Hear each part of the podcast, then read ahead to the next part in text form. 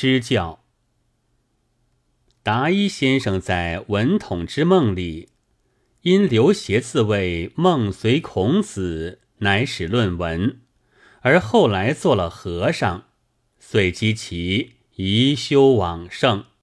其实是中国自南北朝以来，凡有文人学士、道士、和尚，大抵以无特操为特色的。近以来的名流。每一个人总有三种小玩意儿：一是《论语》和《孝经》，二是老子，三是《维摩诘经》。不但采作谈资，并且常常做一点注解。唐有三教辩论，后来变成大家打混。所谓名儒，做几篇伽蓝碑文也不算什么大事。宋儒道貌岸然，而窃取禅师的语录；清呢，去今不远，我们还可以知道儒者的相信《太上感应篇》和文昌帝君阴骘文，并且会请和尚到家里来拜忏。耶稣教传入中国，教徒自以为信教。而教外的小百姓却都叫他们是吃教的，这两个字真是提出了教徒的精神，也可以包括大多数的儒释道教之流的信者，也可以移用于许多吃革命饭的老英雄。清朝人称八股文为敲门砖。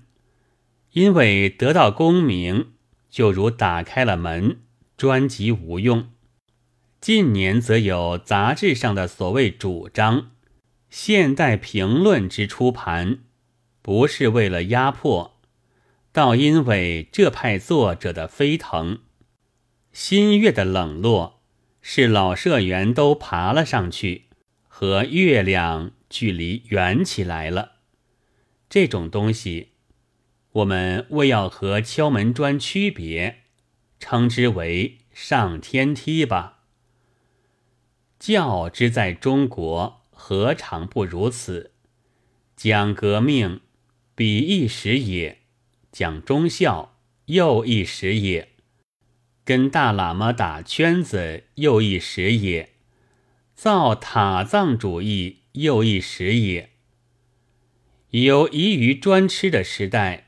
则只归应定于一尊，有一合吃的时代，则诸教亦本非异教，不过一碟是全鸭，一碟是杂瓣而已。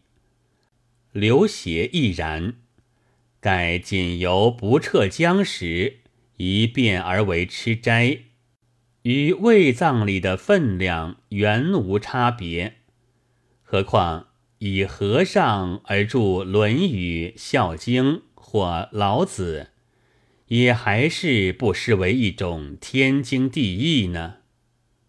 九月二十七日。